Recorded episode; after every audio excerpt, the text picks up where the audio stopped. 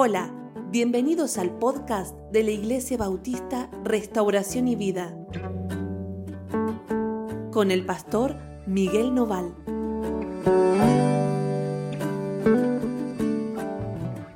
Hola, ¿cómo andan? Dios los bendiga muchísimo. Estamos muy contentos de estar con ustedes esta mañana, de compartir el devocional. Si vamos a seguir leyendo el capítulo 5 de Daniel, ayer comenzamos y, hoy vamos a, partir del versículo 10 y vamos a leer hasta el 17. Y, vamos a continuar esta historia ¿no? de Belsasar, el hijo de Nabucodonosor. El devocional de hoy se titula Todo se puede comprar. Vieron que a veces uno piensa así, todo se puede comprar. No hay nada que el dinero no pueda adquirir, que no pueda dominar. El mundo se mueve a partir del dinero. Y ayer hablábamos de eso, ¿no? Los dioses del dinero que nosotros veneramos son incapaces para ayudarnos en un montón de situaciones. Aún así, seguimos pensando que no hay nada más valioso que nosotros podamos conseguir. En el fondo, incluso hasta la paz en casa depende de cuánto tenemos o si tenemos por lo menos lo que esperamos tener lo necesario como para andar medianamente bien. Ahora, seguramente alguno de ustedes puede decir, bueno, pastor, a mí el dinero no me interesa, no me importa.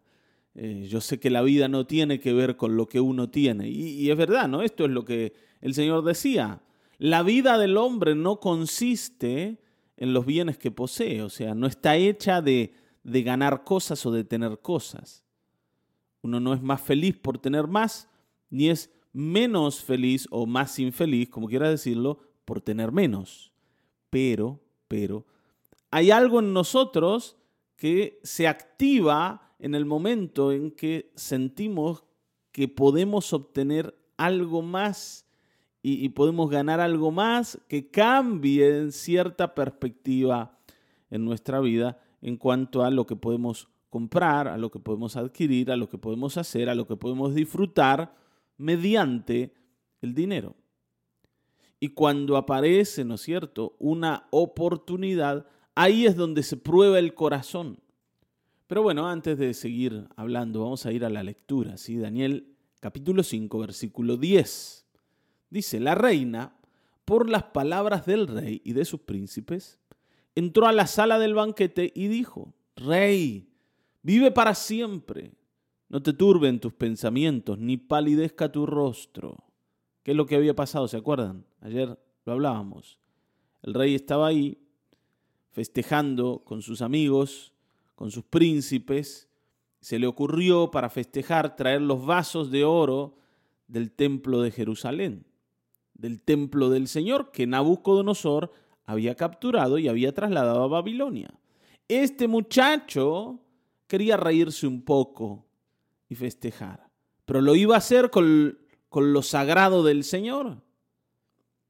Este muchacho era un hombre totalmente desordenado, era una persona que no tenía respeto por nada, irrespetuoso totalmente, incluso sabiendo aquellas cosas que el padre había vivido. Ustedes se acuerdan, Nabucodonosor terminó diciendo, yo tengo que reconocer al Dios del cielo.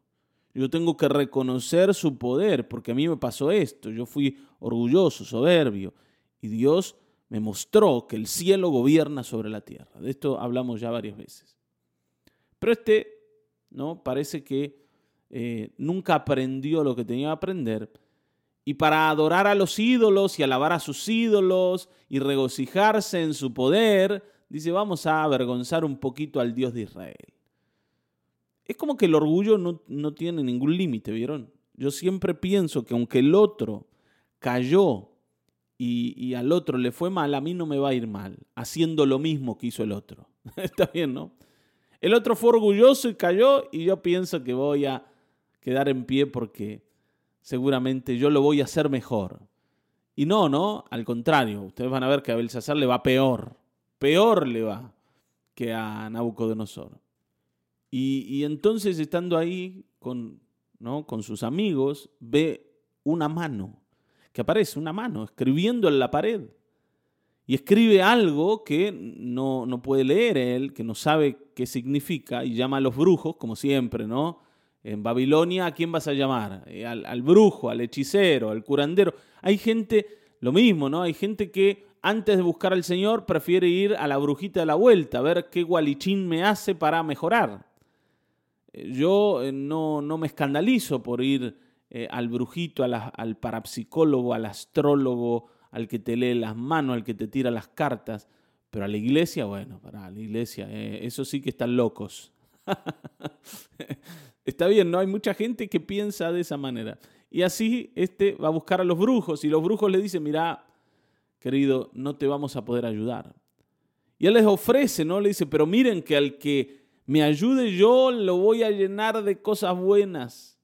Le voy a dar un montón de dinero collares de oro. Van a ser incluso personas de poder. Los voy a convertir en el tercer señor del reino. Una oportunidad inmejorable. Tu vida va a cambiar, tu familia va a cambiar, todo va a cambiar. Me tenés que decir qué dice ahí y qué significa eso. A pesar de todo lo que ofreció, no pudo eh, obtener a nadie que le ayude. Y entonces estamos acá y por eso entra la reina y le dice, rey, tranquilo, querido, acá vengo yo a ayudarte. Como siempre necesitan la ayuda de una mujer, ustedes inútiles, varones inútiles, no se pongan mal. Versículo 11 dice, en tu reino hay un hombre en el cual mora el espíritu de los dioses santos. Siempre terminamos cayendo con este Daniel, ¿no?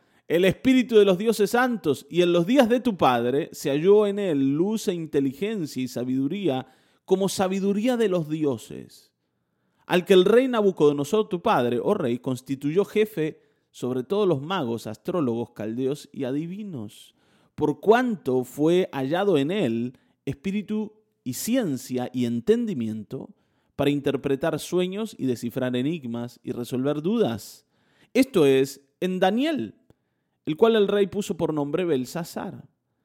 Llámese pues ahora Daniel y él te dará la interpretación. ¿Por qué te estás ahogando en un vaso de agua si está Daniel acá? Vamos a llamar a Danielito. Danielito ya hizo un montón de cosas buenas en el reino de tu padre y tu papá lo puso por jefe de todos. Ahora, siempre me pregunté lo mismo. Si Daniel era el jefe de los magos, de los astrólogos, caldeos, adivinos y todos estos, ¿por qué no era la primera opción él? ¿Por qué no lo buscaban a él primero?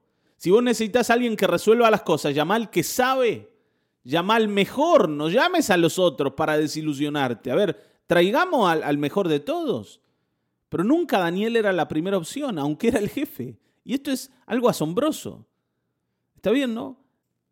Pero esto tiene que ver con que nosotros nunca vamos a buscar a Dios de primera, nunca la rebelión del hombre y, el trabajo demoníaco que contribuye a que esa rebelión se asiente en mí, me va a guiar a que yo me aleje del Señor en vez de acercarme. Que yo busque por cualquier otro lado antes de llegar a Cristo y decir, Señor, yo te necesito. Nunca el Señor es nuestra primera opción. Y preferimos hacer cualquier locura que un brujito, que un hechicero, que un curandero nos ordene hacer antes que ir a buscar al Señor y decir, Señor, yo te necesito y acá está mi corazón.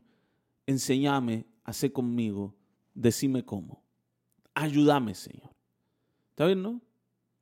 Hay gente que eh, hace cosas ilógicas y raras, incluso eh, escalofriantes por órdenes de un curandero o de un brujo.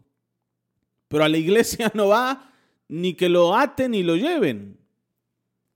De arrepentimiento no me hables, decime qué hay que hacer. No importa a quién hay que matar, yo lo mato, pero arrepentirme, confesar los pecados, pero ¿de qué estamos hablando? ¿Eso quién lo hace? No lo hace nadie. Pero es que justamente ahí están los problemas. Ahí está, ¿no? Como se dice, la madre del borrego. Pero nosotros preferimos cualquier cosa antes que buscar al Señor. Por eso Daniel nunca era la primera opción. pero nos acordamos de lo que pasó en los días de tu padre. Ahora ellos se acordaban de cómo Nabucodonosor solucionó las cosas, pero no cómo es que las generó. Cómo salió de los problemas, pero no cómo se metió en ellos. Porque nunca dijeron, che, pará, no vamos a agarrar lo del Dios de Israel, porque el Dios de Israel es un Dios que gobierna en serio, che. No es como el, resto de los dioses que tenemos nosotros. Este es un Dios de verdad. Este es un Dios poderoso. Este es un Dios que, que, está en otro nivel. Nunca pensaron eso. Y, acá podemos ver que ellos conocían la historia de Nabucodonosor con Dios. Y sabían de Daniel. Pero vuelvo a decirte, la rebelión en nosotros y, y, esta sensación de que el poder y de que lo importante de la vida pasa por la cuestión económica o pasa por lo que nosotros podemos hacer, nos nubla la vista y nos impide ver a Dios tal como Dios es. Está bien, ¿no? Yo le empiezo a dar poder a lo que no tiene poder y le quito poder al Señor. Cuando hablamos de Isaías el mes pasado, ¿se acuerdan? Había un, capítulo donde hablamos de la idolatría y cómo el Señor le decía eh, eh, y, a su pueblo, ¿no? Y relataba esto de un hombre va y corta un árbol y, saca un poco de leña y cocina su comida y después con otro poco se calienta, la pone en la estufa y, hace ¿no? Eh, un fueguito y con lo que queda se hace un ídolo y se postra ante él y le dice, tú eres mi Dios, sálvame.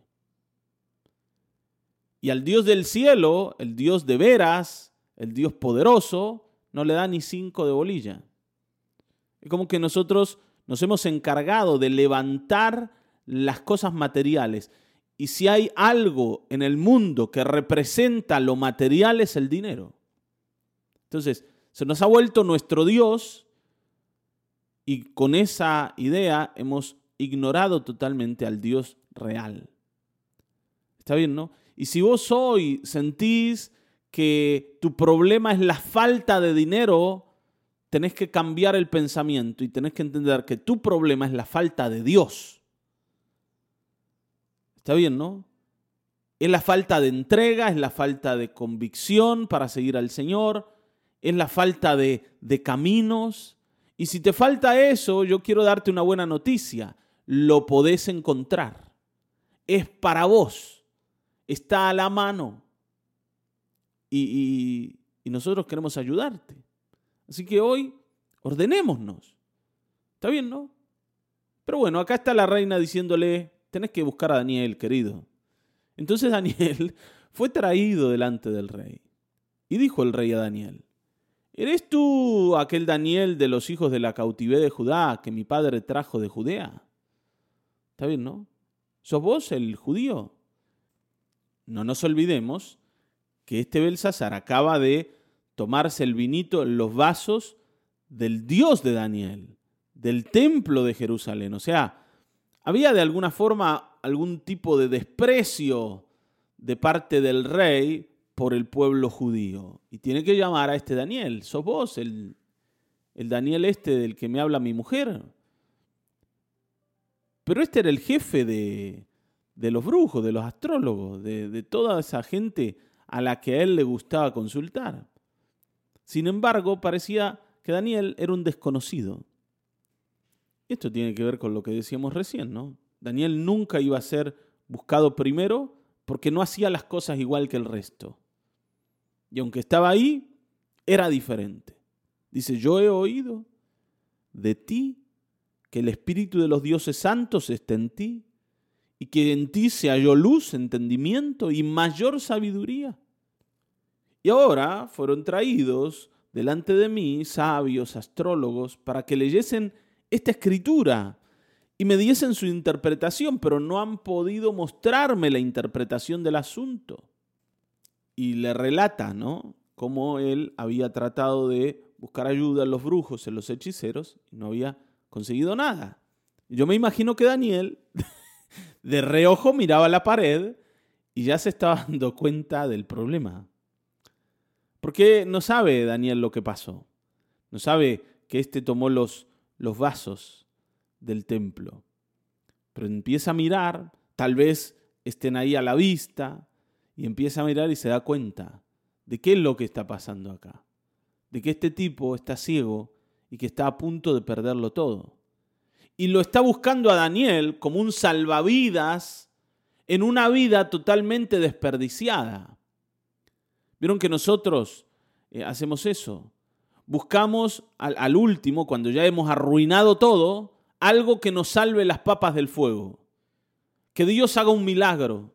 Que ocurra algo, porque yo ya arruiné la vida, pero seguramente Dios me la va a componer y me la va otra vez a poner delante nuevecita, para que la vuelva a usar así, a la que me gusta a mí. Hay mucha gente que llega a la iglesia con esta idea. Vengo acá que me ayuden a resolver los problemas. Y uno mira, ¿no? Como de reojo la, la pared de la, de la, vida de la persona y, vos decís, uh, acá, acá esto no se resuelve así nomás.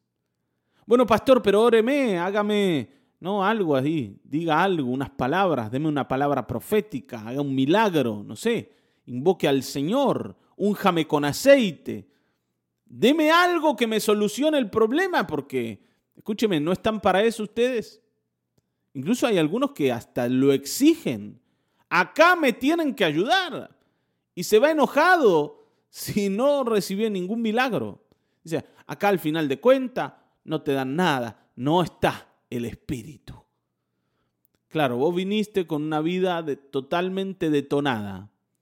Y vos crees que acá te armen todos los pedacitos así milagrosamente, ¿no? A través de la unción del Espíritu pensando en que Dios termina siendo nuestro servidor. Y, los ministros del Señor también son nuestros servidores. Y los hermanos de la iglesia también, porque yo soy el necesitado. Pero escúchame, vos te metiste en el lío. ¿Cómo estás pretendiendo que alguien más te saque de ahí? Y por eso te digo, Daniel se estaba dando cuenta, bueno, acá esto, acá esto no tiene vuelta atrás. Sin embargo, este Belsasar sigue con su ofrecimiento. Dice, yo pues he oído de ti que puedes dar interpretaciones y resolver dificultades. dificultades. Esto no es una dificultad, esto es una hecatombe. Pero bueno, acá estás Daniel, así que si ahora puedes leer esta escritura y darme su interpretación, serás vestido de púrpura y un collar de oro llevarás en tu cuello y serás el tercer señor del reino. ¿No te emociona todo esto? ¿No te gusta? ¿No te brillan los ojitos ya? ¿Eh? Escúchame, vos venís de allá, de, de la cautividad de Judá. Viniste como esclavo, tenés una oportunidad inmejorable, es la oportunidad de tu vida. Te vas a llenar de plata, de poder, ¿eh? Incluso hasta las chicas te van a dar más bolillas. Así que Daniel, vamos, ¿eh? Ayúdame un poquito, haceme un milagrito, resolveme el problema. Por favor, porque yo voy a pagar por eso. Y acá está el problema grande de este muchacho. No es que dice, Daniel, por favor, ayúdame. Yo sé que vos servís al Dios de Israel. Me mandé una macana. Y yo estoy sintiendo en mi corazón que esto que ha ocurrido tiene que ver con mi tontera, con mis rebeliones, con, no hacer caso a la historia de mi padre, ayúdame, me quiero arrepentir, me quiero humillar. ¿Se dan cuenta, no? Jamás hace eso. Acá está otra vez exhibiendo su poder y diciendo, yo voy a pagar para que me hagas el milagro. Dale. ¿Qué pasa? ¿Mi plata no vale? Habrá dicho, habrá dicho Belsasar, el rey. Ahora Daniel le respondió y le dijo delante del rey, tus dones sean para ti y da tus recompensas a otros.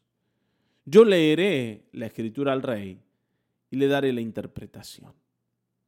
O sea, mira, Belsasar, yo no quiero tu plata, yo no quiero tu dinero, yo no quiero tu poder, yo no quiero tu ayuda en nada. Eso dáselo a otros, a los que les interese.